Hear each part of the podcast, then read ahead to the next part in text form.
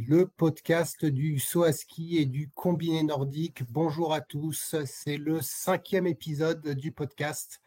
Aujourd'hui, notre épisode sera entièrement consacré au combiné nordique. Avec moi, comme toutes les semaines, j'ai hâte Géox 120, c'est Romain. Oui, bonsoir à tous. Effectivement, on a un gros week-end à débriefer et on va le faire en deux fois. Donc ce soir, on commence par le combiné nordique qui était ce week-end à Ramsau euh, pour les hommes et les femmes. Voilà, Ramsau, petit tremplin, tremplin plutôt champêtre. Euh, qu'est-ce que tu as pensé, toi, des compétitions? Bah, C'était intéressant, hein. il y avait du suspense. On a eu bon, en plus deux courses complètement différentes, on, y reviendra chez les hommes. et bah oui, on, on a ce pense que c'est le plus petit tremplin de la saison, à un ou deux mètres près, mais voilà, c'est le petit tremplin, donc celui où, où les gros pousseurs, qui peuvent être aussi des gros fondeurs, peuvent exceller, et on a une piste très sélective. C'est clair que la première bosse de la piste de fond est très très très très exigeante, et que, bah, comme tu l'as dit, on est sur petit tremplin, et donc moins de points d'écart après le saut, et c'est donc des courses sont plus propices aux fondeurs que ce qu'on a eu par exemple à Lillehammer ou à Ruka. Qu'on a vraiment eu en plus, donc, alors j'allais dire samedi et dimanche par habitude, c'est vrai qu'on a eu un week-end particulier. Bah, même le saut à ski et le combiné s'est adapté à la, Coupe du Monde. Donc aujourd'hui, ça sautait tôt à Engelberg en saut à ski, on y reviendra. Et en combiné nordique, carrément, ils ont fait les épreuves vendredi et samedi. Aucune épreuve ce dimanche.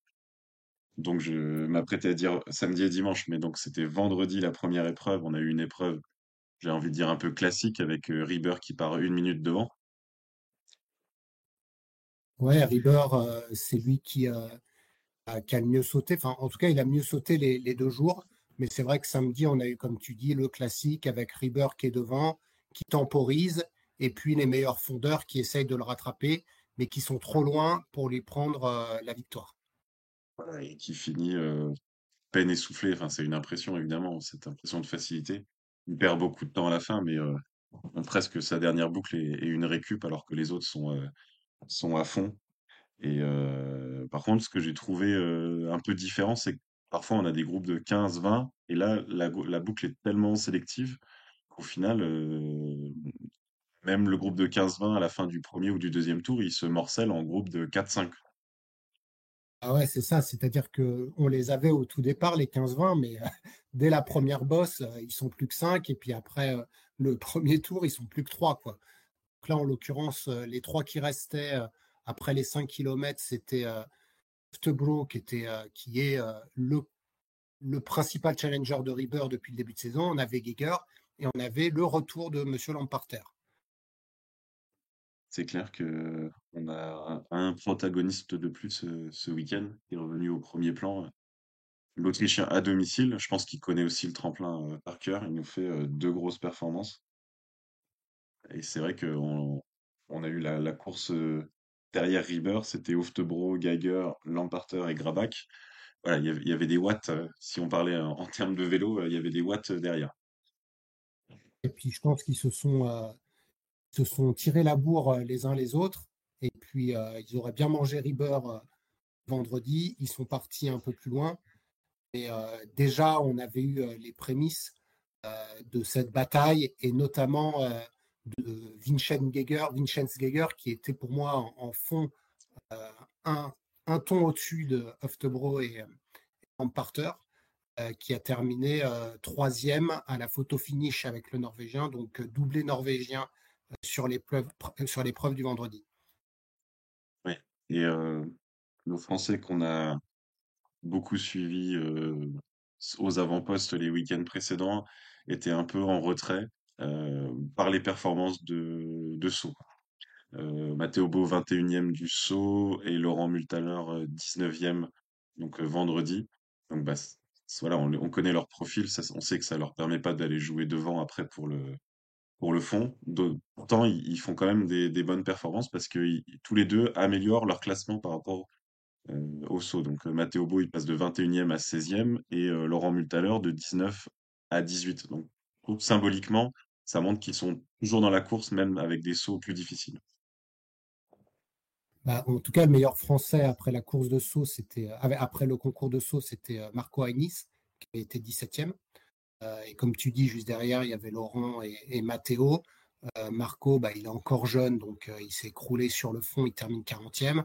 Et c'est vrai que Matteo plus 5 places, Laurent plus une place, Matteo Beau une 16e place, il aurait carrément signé pour ça l'an dernier. C'est juste qu'on s'était habitué à des performances dans le top 10. Ils étaient un peu en retrait. Je pense qu'ils étaient, euh, ils avaient été aussi un peu malades juste avant. Donc, euh, voir si c'était lié au tremplin ou à leurs conditions physiques. Mais c'était un cran en dessous de ce qu'on avait eu à Ruka et à Lillehammer surtout.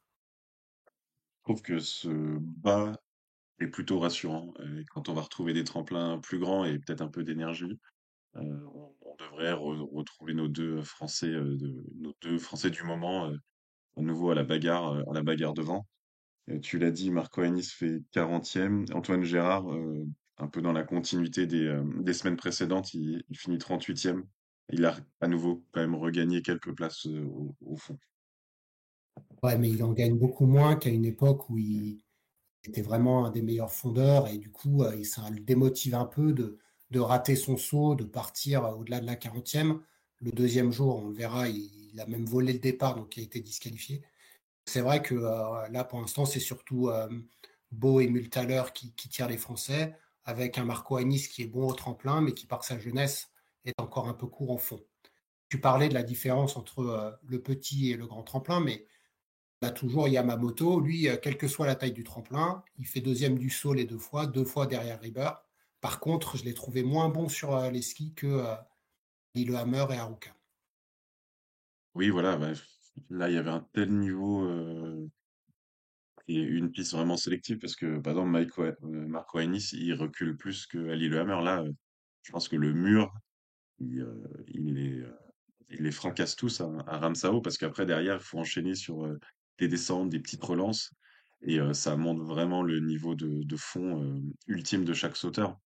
Là où on retrouve euh, les, meilleurs de l'an dernier, c'est-à-dire euh, Geiger, Grabach, Riesle, Lamparter, Oftebro. Il y a Ilka Erola qui est un petit peu en retrait, avec du bon fond de Samuel Costa, euh, et puis de, de Hero Irvonen, qui sont, comme tu dis, là on a vu vraiment des, fondeurs spécialistes en fond, alors qu'un gars comme Johannes Rudzek, qui avait été bon en fond euh, à Lillehammer à Ruka a lui été un peu plus en retrait, parce que c'est peut-être un peu trop dur pour lui.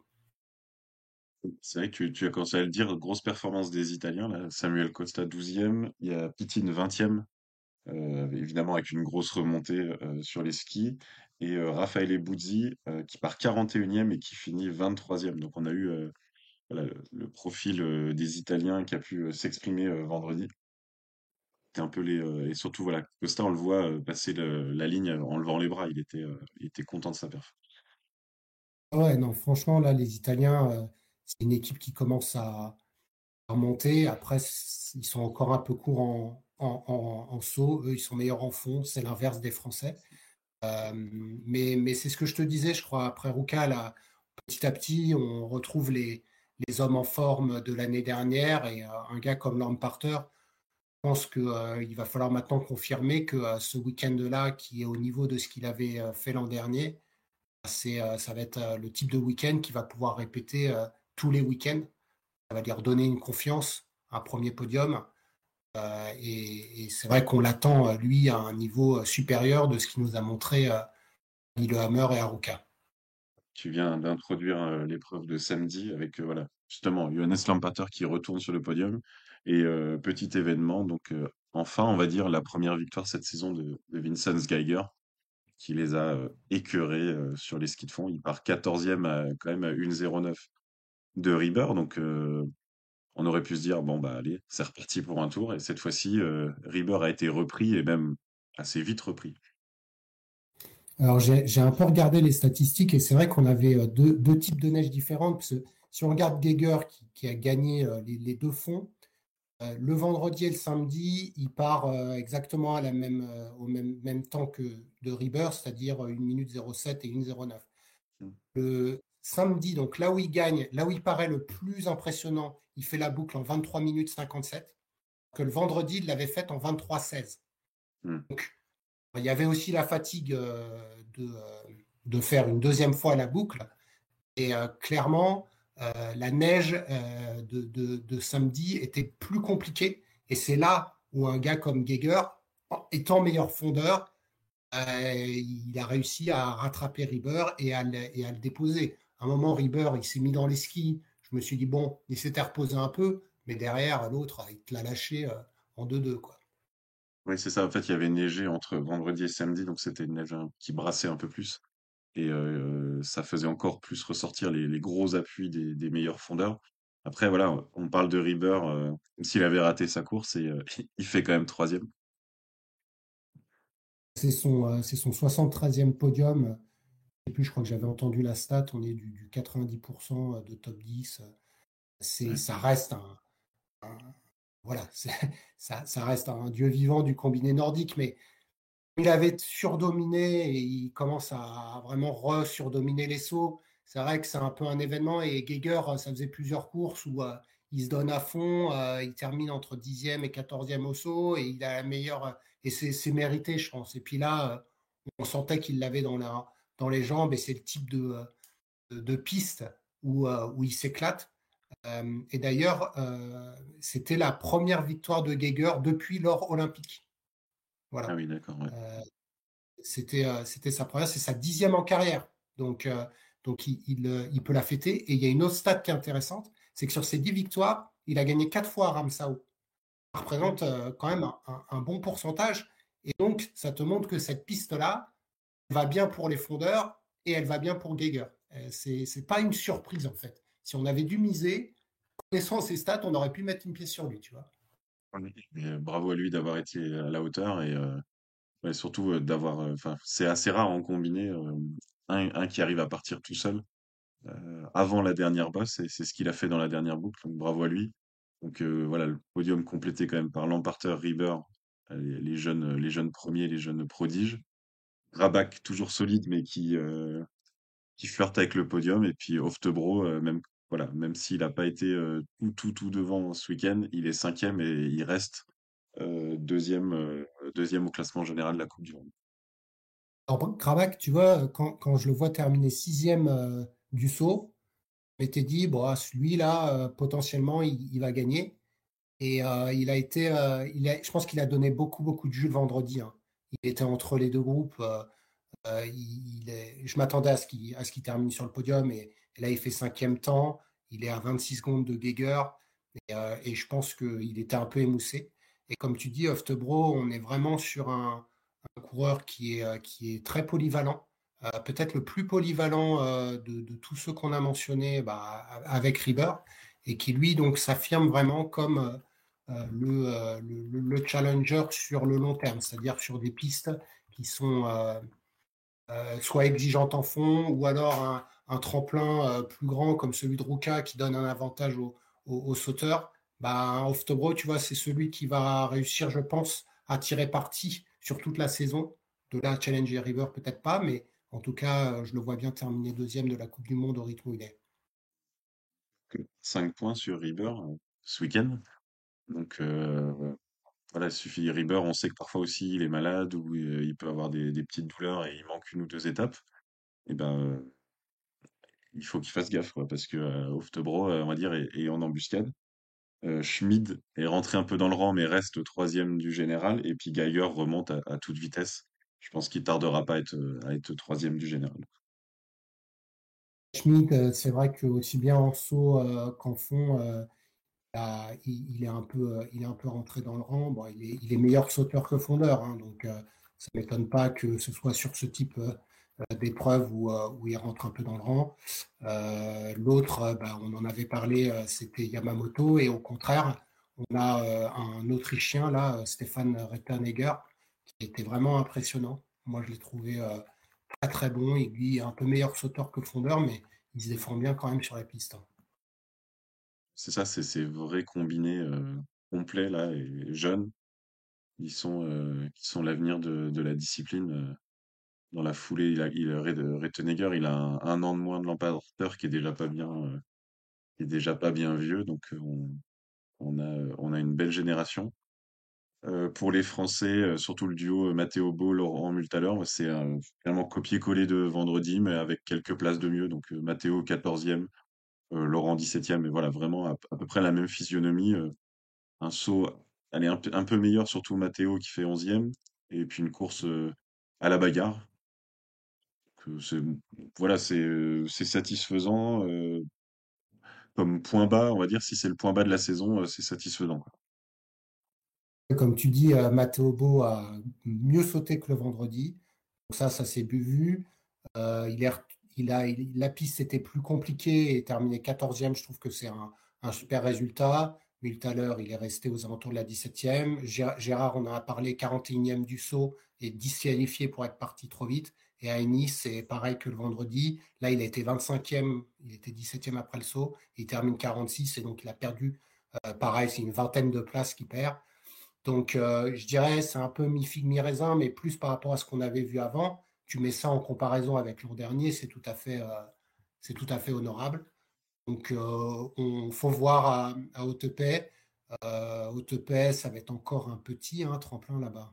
C'est ça, c'est autour de HS100, donc c'est le la prochaine étape euh, juste après les fêtes, le premier week-end euh, après après le Nouvel An. Donc c'est le, on a une, une coupure quand même, euh, la coupure traditionnelle des combinés avant le, le gros mois de janvier. Coupure des combinés euh, avant la période numéro 2. Euh, et, et donc, euh, C'est vrai que si on fait un peu le, le- le résumé de cette première période, comme tu l'as dit, c'est Jarl Magnus Rieber qui est entre guillemets largement en tête de la Coupe du Monde, mais Jens Lura Softebro est, est à 83 points, hein, je crois, si je lis bien. Oui, Euh, et, et donc il est euh, en embuscade. S'il y a une disqualification, s'il y a une histoire de combinaison, de, de maladie, il reste encore beaucoup d'épreuves euh, pour euh, rattraper Rieber. Et c'est un peu ce qu'avait fait Lamparter l'année dernière. hein. Mm. Euh, petit à petit, euh, il était, il avait grappillé.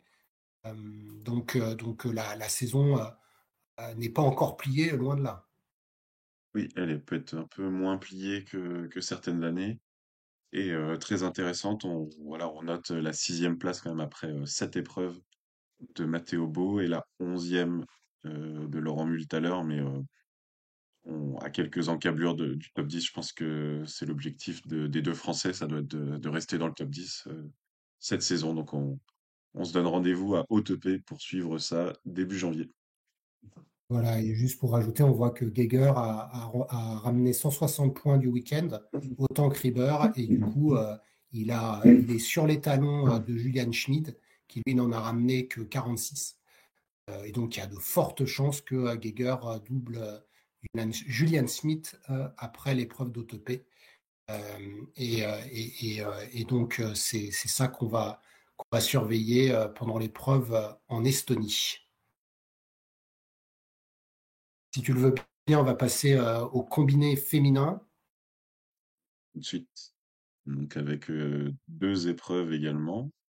Et il faut que je fasse attention à mon lapsus. Donc c'était pas samedi et dimanche, c'est vendredi et samedi. Alors, euh, je sais pas comment dire, mais Guida Westphal-Hansen, elle est quand même bien partie pour gagner toutes les épreuves de la saison. Qu'est-ce que t'en penses? Bah là, moi, je suis, d'accord avec toi parce que y a un, écart trop important avec, avec les autres candidates au podium.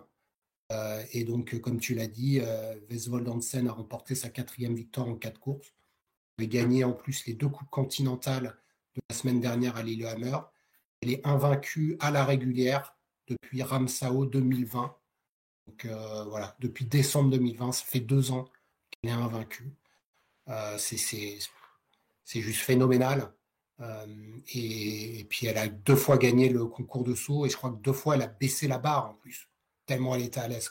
Oui, et puis elle baisse de, de trois plateformes. Et voilà, après, du coup, la course, le réalisateur, il la montre, j'ai presque eu l'impression qu'il la montrait de moins en moins. Mais, ok, bah, elle est devant, on va la montrer au passage intermédiaire, mais la bagarre, elle est derrière. Et d'ailleurs, je trouve qu'on a eu deux épreuves avec deux bagarres pour le podium.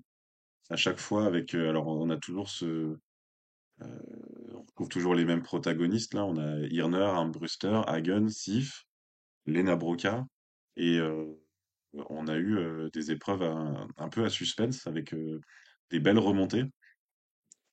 On, avait, on peut commencer un peu dans le, on dire un peu par, par la fin, mais par exemple, Ida Marie Hagen, dixième, dixième vendredi et onzième samedi, malgré le meilleur temps de, de fond et d'assez loin, elle n'a pas été en mesure de remonter sur le podium. Donc ça veut dire que devant, maintenant, elles se défendent. Quoi. Ouais, c'est vrai que, euh, que là, sur la même piste euh, que les hommes, euh, on aurait pu penser que Marie Hagen pouvait, du coup, à la, un peu comme Vinces Geiger, profiter de cette exigence de piste.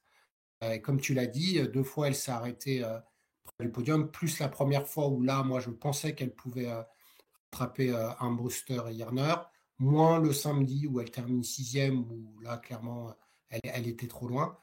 Et, euh, mais bon, elle est, de loin la meilleure en, fond. Et du coup, euh, si elle arrive à sauter, euh, disons, autour de la 6-7e place, ça pourrait être un duel avec Vesvold Hansen. Mais ce qui est surprenant au niveau de Vesvold, c'est que malgré le fait qu'elle avait des avances monumentales, elle fait deux fois le deuxième temps de fond. Donc, ça veut dire que si jamais elle est mise sous pression, peut-être qu'elle a le niveau pour euh, battre euh, Marie Hagan même en fond. Et ça, tant qu'on n'aura pas quelqu'un pour lui mettre la pression, on ne le saura pas. Oui, non, là, voilà, c'est c'est la meilleure euh, au tremplin et c'est presque la meilleure sur la piste, donc elle est, elle est injouable. Après, moi j'ai vraiment envie de parler de, de Lena Brocard, et pas, pas seulement parce qu'elle est française, voilà, on l'a on, l'a vu jouer devant, faire des remontées. Elle fait le troisième temps de ski vendredi, qui lui permet de monter de la onzième à la huitième place et, presque encore gratter une, place de plus. Et, euh, samedi, enfin moi allumé ma télé en me disant je regarde une course pour le podium. Elle part sixième à une trentaine de secondes du podium et avec l'idée qu'il y avait quelque chose à jouer avec son niveau de ski de fond. Donc c'était c'était intéressant. Samedi, elle fait euh, son meilleur résultat en carrière avec une cinquième place. C'est son troisième top 10 d'affilée de l'hiver, puisqu'elle en avait fait un sur la deuxième course de Lillehammer. Donc, euh, c'est clairement son meilleur week-end, son meilleur week-end en carrière. Là, elle montre euh, qu'elle est déjà largement ancrée dans le top 10. aussi bien sa course de fond de vendredi, alors elle partait un peu trop loin, comme tu as dit, 11e, le samedi, elle est partie plus près à la sixième place elle a fait le cinquième temps de fond. Elle a l'opportunité, je pense, elle, pour jouer euh, un podium euh, pendant la saison. Elle devra euh, battre bah, les trois autres, hormis Vesvold, c'est-à-dire Irner, Armbruster et Annie Cassif, qui pour l'instant sont celles qui trustent les places du podium derrière Vesvold. On voit que Lina, elle a un niveau de, de fond, on va dire, elle, peut jouer, voire même être un petit peu devant ces trois-là. Donc voilà, en ayant un bon vent ou en ayant vraiment le saut parfait au bon moment, ça permet, ça permet de jouer devant. Moi, samedi, Sif, on sait que normalement elle est moins bonne sur les skis, donc je me suis dit c'est elle qui va craquer et qui va offrir une ouverture à, Lena Brocard. Et au final, Sif, elle s'est mieux que défendue avec euh, Armbruster et elle a même fini par la poser sur la fin. Donc j'étais euh, bluffé par la production euh, à ski de, d'Annika Sif samedi. Pareil, hein, parce, que, parce que je m'attendais à ce qu'elle recule beaucoup plus. au moment où elle s'est fait rattraper par Armbruster, donc Sif avait terminé deuxième du saut, Armbruster troisième et Yerner quatrième. Je pensais qu'Armbruster qui avait l'air d'avoir eu un meilleur niveau de fond la veille, euh, allait la, battre. Et en fait, euh, c'est Sif qui a déposé Armbruster euh, le sprint. ce qui fait que Annika Sif, qui est, dirais, la deuxième meilleure sauteuse derrière Vesvold, je crois d'ailleurs qu'elle qu'elle avait le maillot de meilleure sauteuse, mais qu'en fait c'est Vesvold, qui tient à son niveau de fond, fait que on a ces filles là dans un mouchoir de poche, Irner, Armbruster, Sif, Hagen, Brocard. Ça en fait cinq. Euh, plus peut-être Volavchek, parce que euh, ça reste une très bonne fondeuse, qui vont jouer euh, les places sur le podium et qui fait que cette saison est intéressante par là, hormis la chasse au record, qui est aussi intéressante. On ne va pas renier quelqu'un qui surdomine sa, discipline. c'est intéressant aussi d'un point de vue record pour la personne, mais c'est vrai que nous, on aime bien les courses acharnées et que là, entre la française, Annie Cassif, Yarner Ambruster qui sont toujours mieux. Ambruster, c'est quand même quelqu'un qui avait jamais fait de podium hein, en carrière et qui là, t'en as fait trois fois d'affilée. Hein. donc c'est vraiment intéressant. Voilà, d'ailleurs, ça se matérialise. Sif, Irner, Armbruster, Hagen, elles sont 4 en 35 points au général. Donc, bah, c'est le, top 5 actuel. Et Lena Brocard qui s'est hissée au 8 rang. Ah, bon, un peu plus loin parce qu'elle a aussi commencé un peu moins fort. Donc, c'est le, gros. Et par contre, on va pas tirer sur l'ambulance, mais les Allemandes en ski de fond, Jenny Novak, Svenja Wurth, qu'est-ce que tu en as pensé? Ah, moi, au contraire, j'avais été très, très intéressé par les sauts de Svenja Wurth. Et en, fond, euh, il y a une seule Allemande qui tient la dragée haute, c'est euh, c'est un Bruster. au global, Jenny Novak, elle te fait quand même quatre fois top 10. Hein.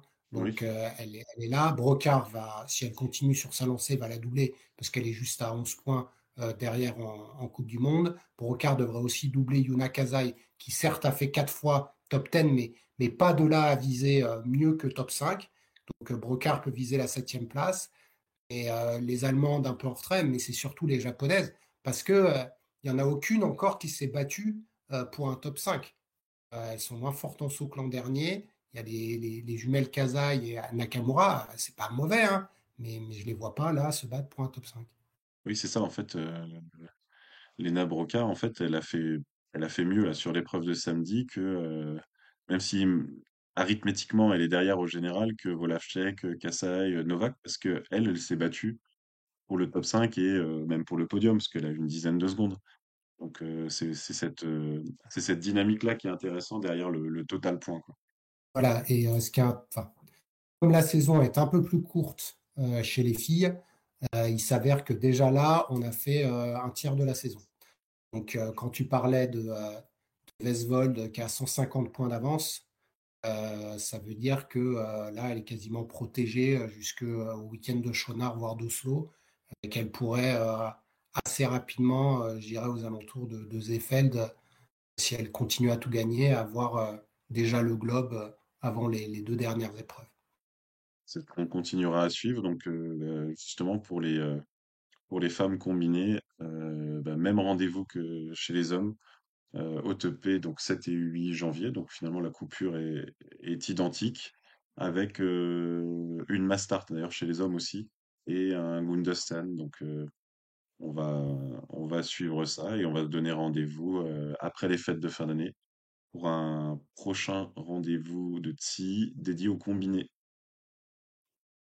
Voilà, et juste pour un petit mot, parce qu'il y avait quand même une Coupe Conti combinée à Roca. Euh, premier, euh, premier concours qui a été gagné par Terence Weber, un ancien euh, de la Coupe du Monde allemand. on a Edgar Vallée qui a fait 12e, Maël Tirod qui a fait 13e, Gaël Blondeau qui a fait 19e, Tom Michaud 23e. Donc des résultats dans l'ensemble corrects des Français. Deuxième concours, lui, a été gagné une nouvelle fois par Terence Weber. Avec le meilleur français, c'était Gaël Blondeau, 10e. Et puis le troisième, donc il y a eu trois, trois épreuves. Encore une victoire de Laurence Weber. Laurence Weber, triplé, triplé à Ruka. Donc je pense qu'il va monter. Euh, on verra qui est le plus mauvais allemand en ce moment. là, Terence Weber, euh, il a montré qu'il était euh, un cran au-dessus. Et une nouvelle fois, c'est Gaël Blondeau qui, a fait, qui a fait le meilleur résultat avec une douzième place. Donc, est-ce que Gaël Blondeau, parce qu'il est né en 2000, euh, peut euh, prendre la place d'Antoine Gérard, on verra. Euh, en tout cas, c'est les enseignements de cette Coupe continentale qui a été largement dominée donc, par un Allemand. Merci, ça, me fait penser qu'on s'était posé la question dans un podcast précédent, il est où Fabien Risleux et eh ben, il était là hein, ce week-end à Ramsau et plutôt bien aux alentours du top 15. Donc forcément, il n'était pas devant, on l'a pas vu en tête d'affiche. Mais voilà, il était là, Fabien Risleux, il n'est pas disparu. Et bah, bon courage au coach allemand pour, pour intégrer Terence Weber pour la prochaine période. Fabien Risleux, il a été, il a été très bon, notamment sur les skis. et c'est clair que on est sur une équipe Il y a un Allemand aussi quand même, Tristan Sommerfeld, là, qui est peut-être un, cran en dessous. Est-ce que Terence Weber pourra prendre la place? Terence Weber, il était là à, à donc je ne sais pas trop pourquoi il est parti. Il y a Risle qui est revenu, il y a Jacob Lange qui est revenu, donc on est sur un quota de, de 7 ou 8 places chez les Allemands. et comme tu dis, ils sont tous là, hormis les tout meilleurs, dans un mouchoir de poche pour demander les places en Coupe du Monde. On va, suivre ça. Chez les Allemands, chez les Français, il y a des, euh, peut-être du changement en vue, peut-être un quota aussi. Il faudra qu'on on se renseigne euh, sur le sujet. On vous en parle dans le prochain épisode de Tsi dédié au combiné nordique. Et surtout, on se donne rendez-vous dans deux jours. On enregistre euh, mardi soir, donc le 20, l'épisode pour Engelberg. Retrouvez-nous sur Discord et sinon écoutez-nous sur toutes les plateformes. À bientôt. Au revoir.